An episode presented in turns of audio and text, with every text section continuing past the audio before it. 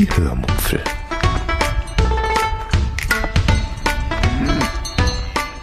Aus dem Tagebuch einer Allgäuerin.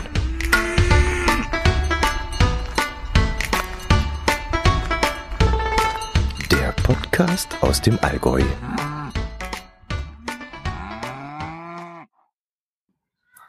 Hallo und herzlich willkommen zur 232. Episode der Hörmupfel. Heute erzähle ich euch von einem Geocaching-Mega-Event und von unserer Fahrt in den Harz. Viel Spaß beim Hören. Die letzte Episode der Hörmupfel war, wie ihr vielleicht gemerkt habt, vorproduziert. Wir hatten nämlich eine Woche Urlaub geplant und äh, damit ihr euren Freitagmorgen nicht ohne mich, also ohne die Hörmupfel verbringen müsst, habe ich die letzte Episode vorab aufgenommen und dann eben termingerecht automatisch vom System freischalten lassen. Und jetzt sitze ich hier im Urlaubswohnsitz und möchte euch in mehreren Teilen erzählen, was ich so in dieser einen Woche erlebt habe. Fange ich mal mit den Planungen an. Hm, eigentlich war geplant gewesen, einen Pedelec-Urlaub zu machen. Doch dieser fiel krankheitsbedingt leider ins Wasser. Mein Herz allerliebster musste nämlich knapp drei Wochen vor dem geplanten Fahrradurlaub ja einer kleinen OP unterzogen werden, die leider ein Fahrradfahrverbot nach sich zog. Geplant war, von Hof in Oberfranken bis ins Allgäu zu radeln. Das sollten dann ungefähr circa 480 Kilometer sein. Wir wollten das Ganze dann in sieben bis acht Tagen absolvieren. Gut, als wir dann beschlossen, die Radreise abzusagen, das war dann ungefähr zwei Tage vor eigentlichem Urlaubsbeginn, war dann guter Rat teuer. Wir hatten die erste Unterkunft in Hof nämlich bereits gebucht und wir hatten außerdem schon geplant, aufs Mega-Event nach Klingenthal im Vogtland zu fahren. Dass wir auch schon einen Mietwagen reserviert hatten, das lasse ich jetzt einfach mal unerwähnt, denn den konnten wir glücklicherweise kostenlos stornieren. Den Urlaub verschieben, den konnten und wollten wir aber nicht. Lange Rede, kurzer Sinn, es musste ein Urlaubsersatz her und zwar schnell und zwar auch möglichst unkompliziert und was am wichtigsten war, möglichst stressfrei. Deshalb überlegte ich eine Weile hin und her und ohne jetzt näher auf die Gründe einzugehen, meine Wahl fiel dann schlussendlich auf den Harz. Wir waren zwar schon zweimal dort und ich hätte eigentlich nicht noch einmal hingemusst, aber was macht man nicht alles, wenn der Herzallerliebste so gerne die Harzer Wandernadel sammeln möchte? Ja, richtig, man fährt wegen ihm dann auch ein drittes Mal in den Harz. Mm, ja, jetzt habe ich ein bisschen durcheinander erzählt. Also die Fahrradreise, die war ins Wasser gefallen. Wir wollten zum Mega-Event nach Klingenthal und hinterher ging es dann eben für eine Woche in den Harz zum Wandern. Punkt. Das ist, sind jetzt erstmal die Tatsachen. Und jetzt spulen wir mal gedanklich zurück und ich erzähle euch dann vom ersten Tag. Und wenn ihr im Hintergrund jetzt seltsame Geräusche hört, es könnte Froschgequake dabei sein, denn unter mir gibt es einen großen Teich, an dem die Frösche sich gerade gütlich tun und noch weiter im Hintergrund äh, pfeifen die, ja, pfeift die Harzer Bahn, diese, wie heißt sie? Ach, ich komme jetzt nicht drauf. Da fährt so eine nostalgische Schmalspurbahn und die pfeift da im Hintergrund.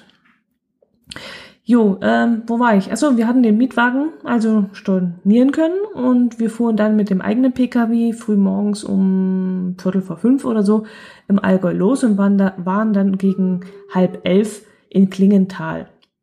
Auf dem Weg dorthin hatten wir dann eine ziemlich lustige Bäckerei entdeckt und haben dort ein Cappuccino und ein Plunderstückchen gegessen. Diese Bäckerei war deshalb so lustig, weil sie sich ähm, ja selbst als Drive-In-Bäckerei bezeichnet hat. Ich weiß gar nicht mehr, wie dieses Kaff, oh, Entschuldigung, Kaff ist jetzt bös, äh, wie dieser Ort hieß, wo diese Bäckerei war. Aber in diesem Moment war alles so surreal an dieser Situation, dass wir erstmal nur grinsend vor dieser Bäckerei gestanden haben und gedacht haben, also nee, auf was für Ideen so manche Menschen kommen. Also der Ort selbst der war auch so, also dass es dort überhaupt eine Bäckerei gegeben hat, das war schon ein Wunder. Und dass es dort überhaupt jemanden hin verschlug, also gerade wir als Urlauber, dass wir da überhaupt durchkamen, war schon ein weiteres Wunder. Und dass es dann auf diesem schmalen, nenne ich es mal, Betriebsgelände überhaupt genügend Platz hatte für eine Bäckerei inklusive diesem besagten Drive-In, das war also wirklich unfassbar. Allein der Begriff Drive-In in diesem Moment, ich kann es euch so schlecht beschreiben, aber wenn man Drive-In hört, dann denkt man doch so an eine breite Einfahrt wie beim McDonald's oder an so eine breite Einfahrt wie auf amerikanischen Tankstellen, wo diese Krallen im Boden sind, damit man nicht abhauen kann, wenn man nicht bezahlt. Also an irgendwas Großes und Gigantisches. Und in diesem Kaff, auf diesem kleinen Grundstück, das war einfach, das war einfach so surreal in diesem Moment und wir haben uns wirklich köstlich amüsiert. Ja, jedenfalls konnte man dort wirklich von außen an einen Schalter ranfahren und bekam dann von dort aus einem Fenster heraus seine Backwaren ins Auto gereicht. Und dieser Weg zu diesem Schalter, der war auch recht schmal und man musste dann um so einen Laternenpfahl rumzirkulieren. Und ja, irgendwie war es zwar ein Drive-In, aber irgendwie war das Ganze auch ziemlich lächerlich. Und wir haben wirklich da gestanden und haben grinsen müssen. Wir sind dann aber nicht durch diesen sogenannten Drive-In gefahren, sondern wir sind ausgestiegen, haben dann ähm, im Inneren dieser Bäckerei an einem der kleinen Tische einen ja recht bitteren Cappuccino getrunken und eben diese Quarktasche gegessen, die allerdings äh, alles enthalten hat, äh, aber kein Quark. Aber gut, was sollte es? Reden wir nicht drüber. Mit diesem kleinen, recht feinen, übersichtlichen Frühstück konnten wir dann jedenfalls weiterfahren zu, und zum Event gehen und hatten dann schon mal was im Magen. Es war dann schon in Ordnung. So, und jetzt kommt der Geocaching-Content. Wenn ihr also wollt, könnt ihr die Kapitelmarken nutzen und jetzt vorzappen, wenn euch das nicht interessiert, denn es sind doch doch einige unter euch, die nicht Geocacher sind. Wir kamen an diesem Eventgelände an und haben dort humane zwei Euro Parkgebühren für den ganzen Tag, für den ganzen Tag berappen müssen. Das war schon mal top, finde ich. Also das war durchaus in Ordnung. Und das Event selbst, das hat überhaupt keinen Eintritt gekostet und das fand ich mal richtig mega top. Ich kann mich eigentlich nicht daran erinnern, dass wir jemals keinen Eintritt bei einem Mega bezahlt haben. Also ich müsste wirklich jetzt nochmal alle gedanklich durchgehen, aber ich glaube, bis jetzt haben wir jedes Mal Gebühren bezahlt in irgendeiner Form und damit eben die Organisatoren da unterstützt. Und ich hoffe nur in diesem Zusammenhang, dass die Organisatoren des Megas in Klingenthal mit dieser Sache kein Minus eingefahren haben.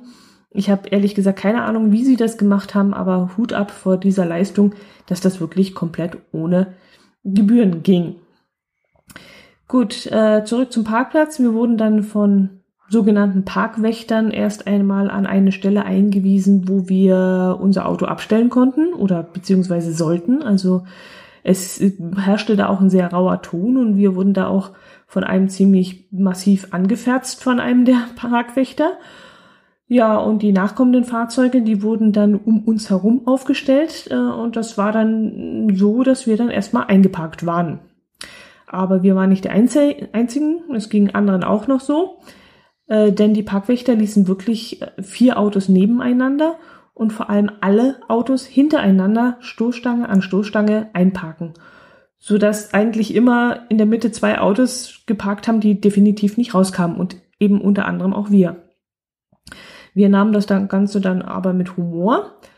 Wir haben uns dann vorgenommen, ja, dann müssen wir halt bis 17 Uhr bleiben, so lange dauert das Event und dann werden wir schon irgendwie rauskommen. Und mein Herz allerliebster, der meinte dann sogar ganz trocken, also wenn er da jetzt tagsüber irgendwann wegfahren will, dann ruft er einfach einen Abschleppwagen und dann sollen die kommen und die Autos um uns herum erstmal beseitigen.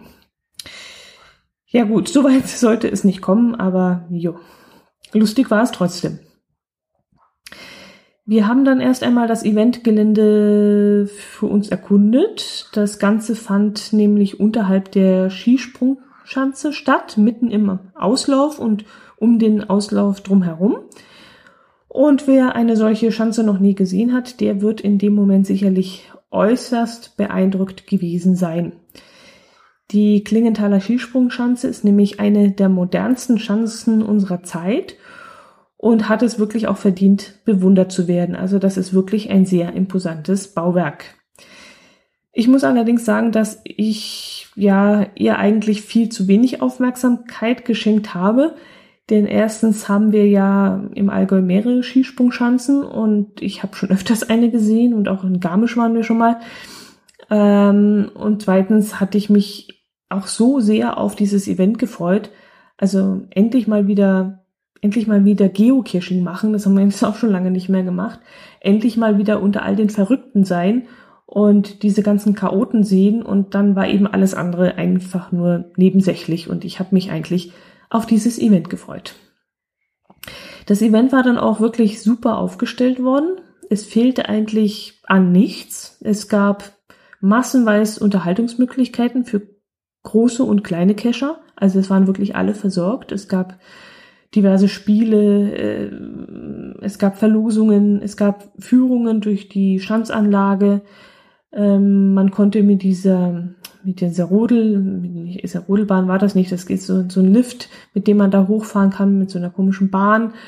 Mm, es gab einige Shops, die eigentlich alles anboten, was man als Cacher so auf einem Event erwartet, äh, wie Coins und T-Shirts und so diverse Tools und sowas. Mm, es gab einige Stände, wo man etwas zu essen bekam, ganz klar. Alles zu sehr humanen Preisen. Äh, eine Rostbratwurst zum Beispiel, die hier mm, Roster genannt wurde, im Brötchen mit Senf und Ketchup, die kostete drei Euro, das fand ich durchaus in Ordnung. Das war eine richtig schöne große äh, weiße Wurst, schön angebraten, sehr lecker. Mm, die Getränke waren mit 2,50 Euro pro halber Liter auch absolut in Ordnung. Also das jetzt Softgetränke, was Bier gekostet hat, weiß ich jetzt gar nicht. Ja, und ob man zu Stoßzeiten jetzt lange angestanden hat, das weiß ich nicht, das kann ich gar nicht sagen. Äh, wir waren nachmittags mal so um drei oder vier Uhr dort und haben dann was gegessen und da haben wir vielleicht so zwei, drei Minuten anstehen müssen, bis eine der Würste äh, gebraten war und fertig war.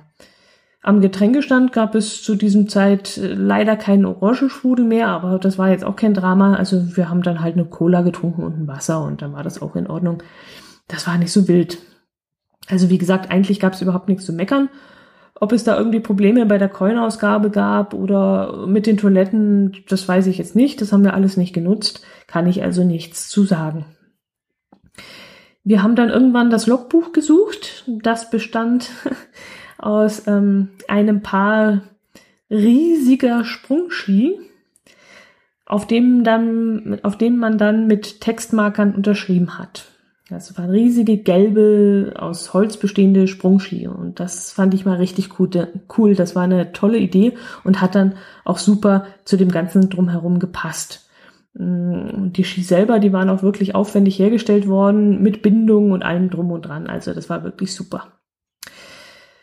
Weil es uns dann aber in diesem Kessel irgendwann zu heiß wurde, so gegen, hm, wann war das jetzt? Viertel vor zwölf oder so, haben wir dann beschlossen, eine der Geocaching-Runden zu laufen, die extra für dieses Event gelegt worden waren. Ich weiß nicht mehr, wie viele Dosen das in diesem Fall waren, in der Runde, wo wir da gelaufen sind. Es waren jedenfalls 11,5 Kilometer, glaube ich, die wir gelaufen sind und es müssten dann irgendwas um die 30 Dosen gewesen sein. Ich müsste jetzt nachgucken, äh, ich weiß es nicht, aber da ich selber auch nicht alle Dosen locke, äh, weiß ich jetzt ehrlich gesagt auch nicht, wie viele es im Endeffekt waren. Aber eines weiß ich, dass sich die Ona so richtig ins Zeug gelegt haben. Das waren keine Pettlinge oder Filmdosen oder solche Rotolog-Dinger oder sonst irgendwas, sondern es waren wirklich richtig toll gemachte Bastelarbeiten. Meine Herz allerliebster, der hat ja eine Premium, äh, äh, Premium-Mitgliedschaft, also ein Premium-Account. Ich müsste ihn mal fragen, wie viele Favoritenpunkte er da losgeworden ist. Ich weiß es jetzt nicht, aber ich glaube, es müssen einige gewesen sein. Also 20, 25 muss er da bestimmt losgeworden sein auf dieser Runde. Also es war wirklich durchweg jede Dose ein Highlight. Das habe ich so in der Art eigentlich nur auf Rügen beim ersten Prora-Mega-Event, äh, auf dem wir damals waren, gesehen. Aber die Klingenthaler, die haben da noch einmal eine Schippe draufgesetzt. Also das war wirklich sensationell gut, was sie da geleistet haben. Wir haben dann auf der Runde ein Pärchen auf, aus Hof kennengelernt, mit denen wir uns dann auf Anhieb super verstanden haben. Die waren, also wir waren gleich auf einer Wellenlinie und ja, es ging ihnen wohl auch so, denn sie wollten eigentlich nur die Hälfte der Runde laufen und dann eigentlich wieder heimfahren, weil sie noch einen Termin hatten. Aber dann war es so unterhaltsam, dass sie äh, mehr als doppelt eigentlich so viel gelaufen sind und mit uns die Runde dann wirklich zu Ende gemacht haben. Und uns hat das natürlich auch sehr gefreut, weil wir uns wirklich super gut verstanden haben und äh, wir hatten auch den, den gleichen Humor und da gab es ganz viel zu lachen und es kamen wirklich ganz coole Sprüche von ihm und äh, wir haben, also ich war immer am Rande von Lachanfällen und es war wirklich super. Im Laufe der Wanderung wurde unsere Gruppe dann auch mit der Zeit etwas größer. Ein Kescher aus Rostock mit Sohn und ein junges Pärchen aus Plauen waren dann auch noch dabei. Und so konnte man sich dann viele Geschichten erzählen und Cash-Tipps einholen. Also das war dann schon cool. Und das Vogtland soll auch noch viele andere qualitativ hochwertige Caches haben, haben wir dann gehört. Und der kurze Besuch in Klingenthal hat uns ja dann auch Lust auf mehr gemacht. Auf dem Event war dann auch wieder die ähm, Postbox von von äh, na von Leni. Jetzt habe ich's. Verdammt, hätte ich den Namen beinahe nicht mehr gewusst, aber man hört zu wenig von ihr.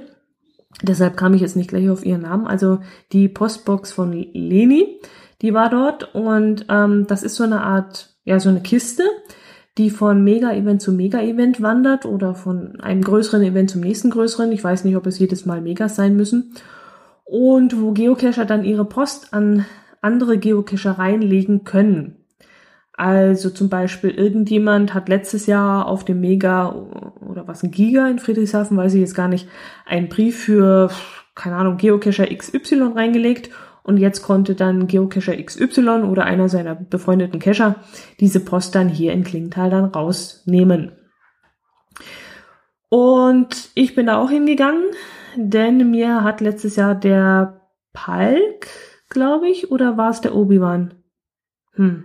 Also einer von den beiden äh, vom Geogedöns Podcast hat mir jedenfalls einen Tipp gegeben, dass etwas in der Postbox für mich hinterlegt sei. Und das habe ich mir jetzt in Klingtal persönlich abholen können.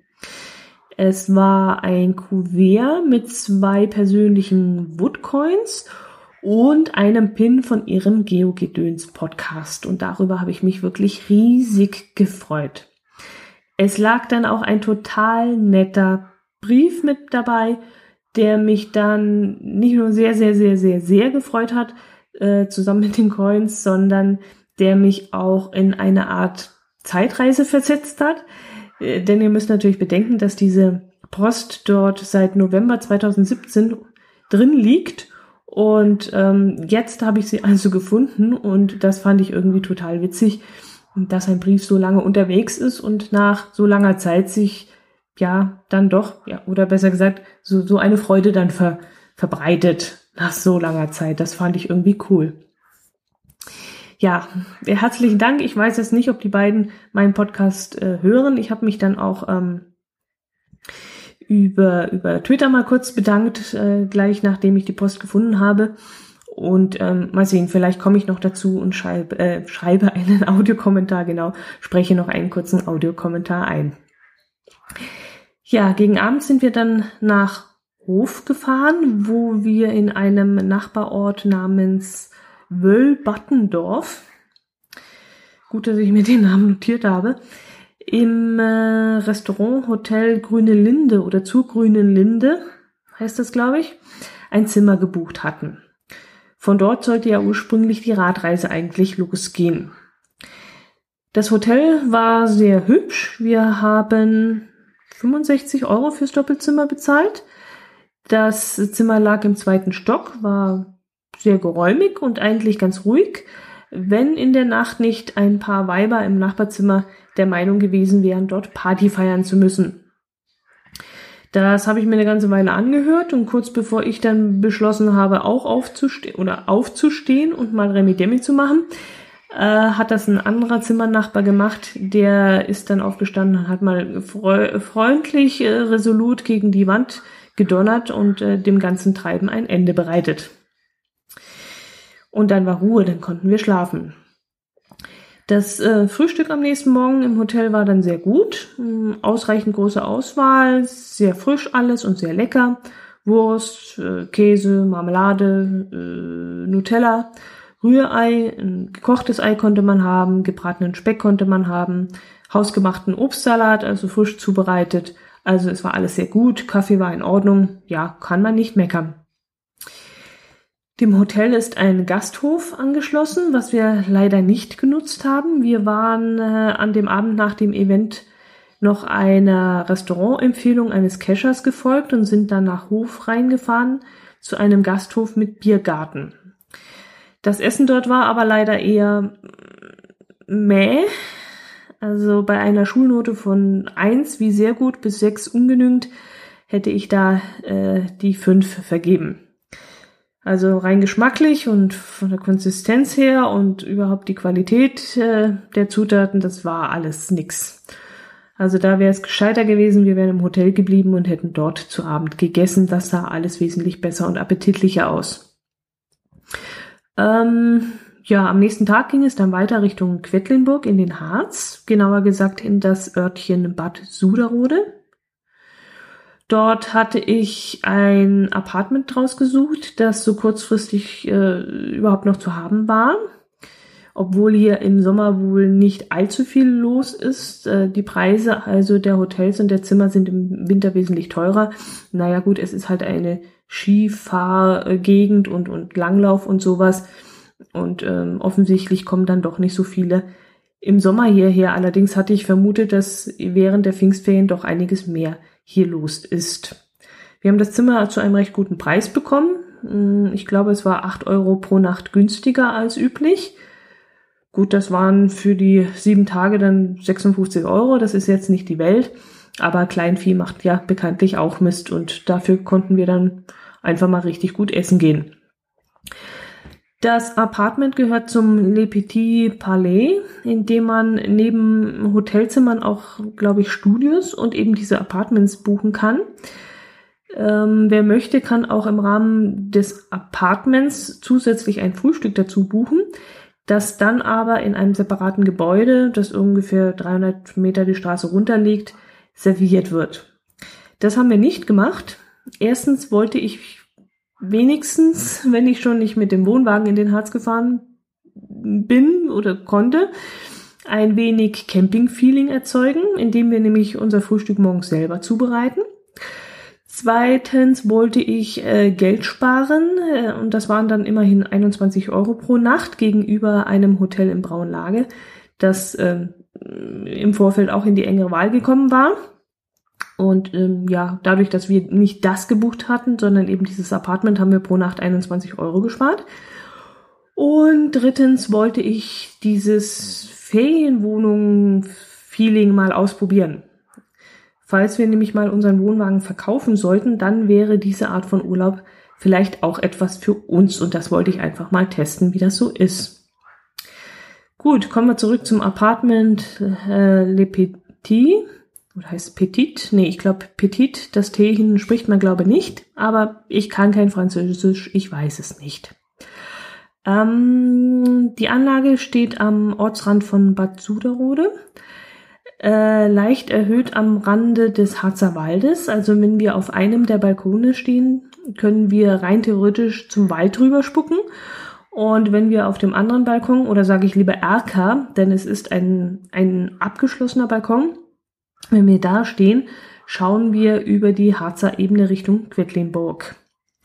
Das Apartment selbst besteht aus einem geräumigen Wohn-Esszimmer mit Fernseher, einer sehr kleinen Küche, die sich eigentlich eher so im Gang, im Durchgang befindet, also sie wirklich sehr klein, die ist vielleicht so 2,50 Meter breit höchstens einem ausreichend großen Bad, einem ebenso ausreichenden Schlafzimmer und eben besagtem Erkerzimmerchen, möchte ich es mal bezeichnen, äh, dass ich eigentlich zu meinem Lieblingsplatz auserkoren habe, sobald ich es gesehen habe.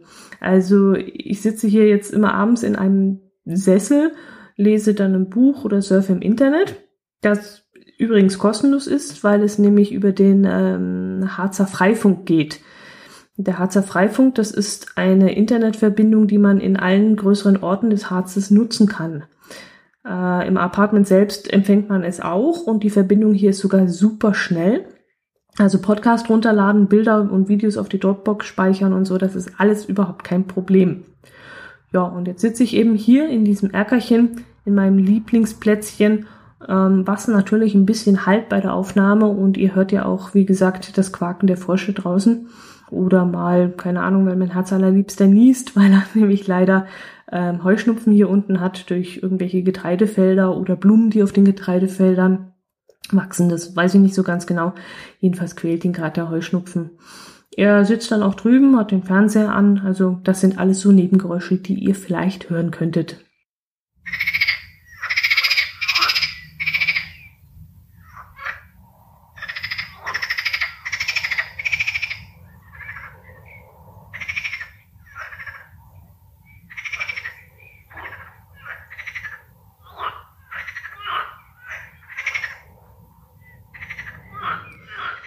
Jo, was gibt es noch zu erzählen? An dem Tag, an dem wir Richtung Quedlinburg gefahren sind, haben wir auf der Strecke noch ein paar Landkreise mitgenommen. Durch die Gegend waren wir bis jetzt noch nie gekommen und da haben wir dann gleich mal die Situation ausgenutzt, um hier und da noch einen Cash zu locken, um eben einen Landkreis zu mm, bekommen. Ja, und als wir dann das Apartment bezogen hatten, sind wir dann gleich mal nach Quedlinburg gefahren, das von hier aus, also von diesem kleinen Örtchen, äh, ungefähr noch so acht Kilometer entfernt ist und haben dort im Zentrum geparkt und sind zum Restaurant Heilemanns Fachwerk, wobei das Fachwerk nicht mit K hingeschrieben wird, sondern mit Q gelaufen. Das liegt äh, in der Altstadt. Wir bestellten uns dann zusammen dort eine Bruschetta, Bruschetta. Falscher kann man es nicht sagen, Bruschetta-Platte mit drei verschiedenen Sorten Bruschetta. Ähm, dies waren Ziegenkäse, Spargel und Lachs mal da drauf. Und danach gab es noch Spaghetti mit Scampi und Rindfleisch, also so eine Art Surf and Turf, Spaghetti Surf and Turf. Was auch super lecker war und auch gar nicht mal so teuer. Also für die Qualität war der Preis wirklich absolut in Ordnung. Dazu haben wir dann noch ein Glas Wein getrunken und dann konnte der Harzurlaub so richtig beginnen. Im Anschluss wollte mein Herz allerliebster dann noch äh, einen Kaffee trinken und irgendetwas Süßes essen. Und da sind wir dann in ein Café gegangen am Marktplatz, mm, in dem es Baumkuchen gab. Das war jetzt durchaus in Ordnung. Für die Menge Baumkuchen, die man da serviert bekommen hat, musste man 4,70 Euro bezahlen. Das fand ich eigentlich ein bisschen knackig.